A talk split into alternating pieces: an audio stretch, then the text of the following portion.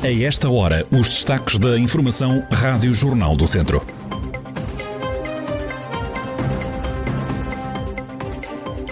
Lamego continua confinado, Rezende volta a abrir. Em alerta estão Santa Combadão e Vila Nova de Paiva os últimos desenvolvimentos sobre o processo de desconfinamento para conferir já a seguir. Municípios da região com praias fluviais estão de acordo. Quem vai a banhos nos rios e não cumpre as regras deve ser multado. Cavalhadas de Teivas querem juntar documentação para cumprir o sonho de elevar a dança da morgadinha a património da humanidade.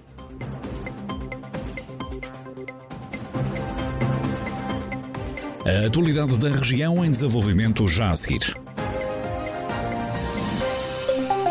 Olha, amor, o que é que achas deste sofá para a sala da nossa casa nova? Mas esse sofá é de um lugar. Sim, para eu ver a bola no ecrã gigante. Mas que ecrã gigante? Aquele que eu te disse que não queria entrar lá em casa. Bem, não foste assim tão conclusiva. Mas até disse que nem queria televisão na sala da casa nova. Em Casa Nova tudo se discute. Só o crédito à habitação do Crédito Agrícola é que não tem discussão. Descubra as vantagens em creditagricola.pt.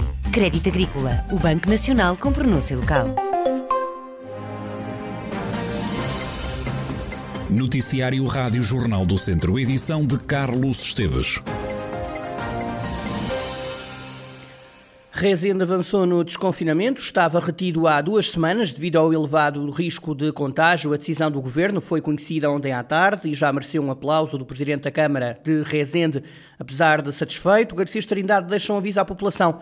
É preciso continuar a cumprir as regras de segurança. É com grande satisfação que eu, uma vez mais, eh, enfim, acabo por, por saber que Rezende vai desconfinar e que vai ficar igual ao resto, ou quase ao resto do país todo.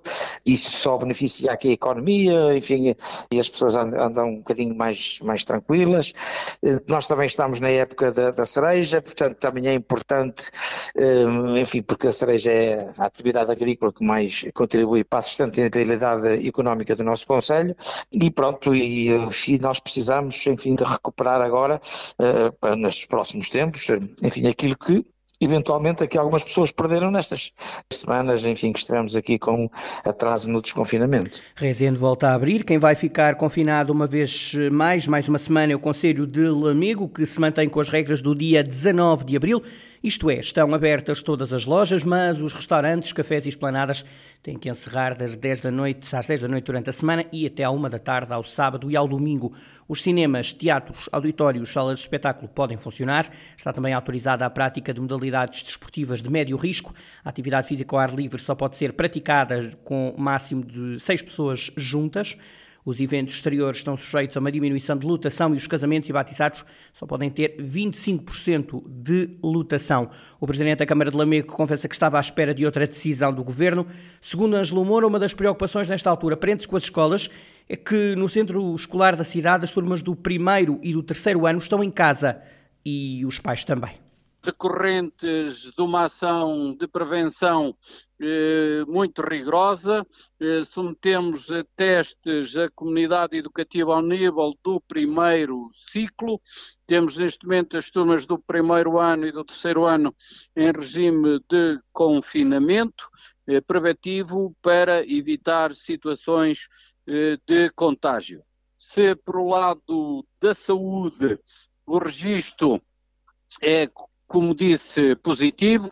Não registramos casos graves, eh, não temos pressão junto dos hospitais, eh, mas temos de facto uma situação de propagação ainda de doença eh, dispersa na comunidade, em toda a comunidade e com especial incidência na comunidade educativa. Ângelo Moura, o Presidente da Câmara de Lamego, apela ainda ao cumprimento das medidas sanitárias por parte dos habitantes do Conselho, mas também dos turistas. Lamego continua confinado, Rezende voltará a abrir em alerta. Segundo o Governo, estão agora no distrito de Viseu os conselhos de Santa Combadão e de Vila Nova de Paiva. O socialista José Junqueiro acredita que está para breve o anúncio da candidatura aos fundos europeus do Centro de Radioterapia no Hospital de Viseu e que só depois será idealizado o projeto da obra. O socialista pede credibilidade neste processo no programa Conversa Central desta semana. Só com a definição daquilo que vai acontecer, com o programa funcional, é que nós podemos perceber uh, se aquilo é um projeto de concepção-construção, se existe já uma ideia clara sobre isso. Portanto, temos que ver o programa mas... funcional, mas prefiro esperar uh, pelas coisas. Como gatos escaldado água fria tem medo, prefiro ver qual é a consistência daquilo que aí vem. De qualquer forma, vai acontecer é uma boa notícia, mas joga-se aqui muito a credibilidade do, do governo enquanto tal, porque temos uh, aquele trauma da tableta que não esqueceremos tão depressa. José Junqueiro sobre a radioterapia e o hospital de dia no centro hospitalar Tondela Viseu, que o socialista espera que seja concretizado o mais brevemente possível. São Pedro do Sul vai ter um instituto de termalismo. O projeto foi anunciado pelo vice-presidente da Câmara Pedro Moro na apresentação do plano estratégico para o Conselho. São Pedro Sul tem estado sempre na vanguarda, sobretudo no que toca eh, ao termalismo.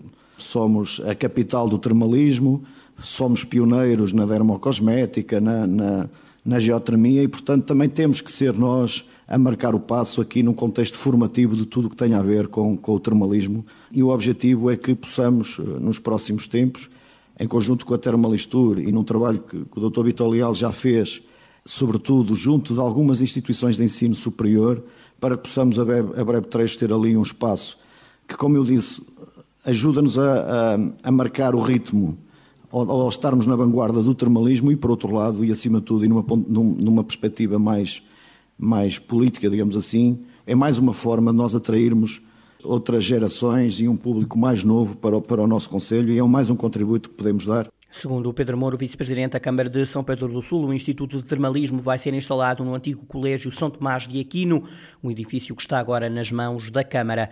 Os municípios da região que têm praias fluviais estão de acordo com o Governo vai avançar com multas aos banhistas que não usem máscara no acesso à praia, o que não cumpra o distanciamento de um metro e meio entre toalhas. O presidente da Câmara de Moimenta da Beira, Eduardo Ferreira, assegura que as novas normas do governo vão ser cumpridas na praia fluvial de Segões, sobre a vigilância das autoridades locais. Nós precisamos continuar a ter medidas de proteção das pessoas. Essas medidas seguramente têm uma base técnico-científica que as eh, aprova e em Moimenta da Beira serão cumpridas. Mais do que isso, o importante é a confiança que temos no bom senso tanto da população como das autoridades. Eu não tenho nenhuma razão para desconfiar que eh, também neste aspecto a população terá um enorme bom senso, como em regra tem tido, e que as autoridades eh, usarão também do maior bom senso para aplicar a legislação que estiver em vigor. Estou, portanto, confiante que o verão que se aproxima vai ser um verão que já é melhor do que aquele que temos tido eh, nos anos anteriores, mas que tem que continuar a ser em segurança. Estão previstas multas entre os 50 e os 100 euros para quem não cumprir. Em Sata, o município é proprietário da área de concessão da praia fluvial do Trabulo. O Presidente da Câmara, Paulo Santos, garante que a autarquia vai estar atenta ao cumprimento das regras nesta área de lazer fluvial. É evidente que estaremos atentos, digamos que é um dispositivo legal que, que, que o Governo, digamos, instituiu, eh, teremos que fazer com que ele seja cumprido. Não será fácil. Iremos ter a preocupação, sim, de, de, de criar na mente das pessoas que devem respeitar o uso da máscara, bem como o distanciamento. Nós temos um funcionário, enfim, com responsabilidade com a gestão, digamos, da praia, sempre em permanência, mas a aplicação de coimas não é uma competência desse funcionário. Haverá alguma dificuldade nesse aspecto, mas empenhamento não nos vai faltar para que eh, esta norma seja respeitada. O Governo prevê multas para quem não cumprir com o distanciamento entre toalhas nas praias e para quem não use máscara à beira-mar ou à beira-rio. Por causa da pandemia, as cavalhadas de Teivas voltam a não desfilar em Viseu, ainda assim a organização quer marcar o ano com uma recolha que pode dar origem a uma candidatura da dança de Morgadinha à Unesco. Alexandra Sá, responsável pela Associação das Cavalhadas de Teivas, diz que o primeiro passo é pôr a dança de Teivas no inventário do património nacional. Este ano a nossa pretensão é fazer uma proposta para a nossa dança da Morgadinha eh, fazer parte do Inventário Nacional do Património da Cultura. O que se fala também é da candidatura à Unesco. Isto é um princípio para candidatar à Unesco? Poderá ser um princípio, sim, mas não fazia sentido nós começarmos pelo fim. Temos que começar uh, realmente com uma base sólida, com uma boa recolha de informação, temos que desenvolver uh, este potencial. Caso haja testemunhos, fotografias, vídeos, etc., entreguem à associação para que daí se faça alguma coisa, é isso? Exatamente por isso nós vamos criar uh, este centro de estudo, fotografias, vestidos que possam existir, relatos de histórias uh, antigas, para no final nós termos o nosso uh, portfólio devidamente documentado. No dia 20 de junho haverá apenas um carro alegórico junto à Câmara de Viseu, sem qualquer desfile a sair de Teivas. O objetivo da organização das Cavalhadas de Teivas é dar visibilidade à dança da Morgadinha. O sonho é levar a dança a património imaterial da humanidade pela Unesco. Comissão Vitivinícola Regional do Dão organiza esta sexta-feira um seminário internacional sobre o vinho. Arlindo Cunha, o presidente da CVR Dão, adiantou que a sustentabilidade vai ser um principal foco nesta sessão. A ideia é debater que medidas devem ser tomadas na produção de vinho para que o ambiente seja protegido.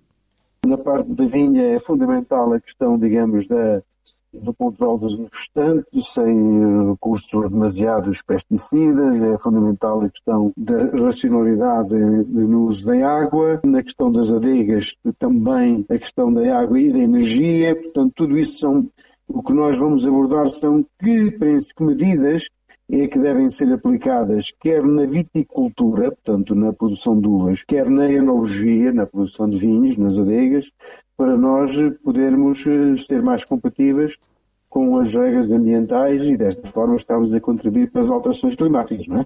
A conferência decorre esta sexta-feira no Politécnico de Viseu. Noticiário Regional com edição de Carlos Esteves. A informação está de volta à antena ao meio-dia e meia. Toda a atualidade também em jornaldocentro.pt.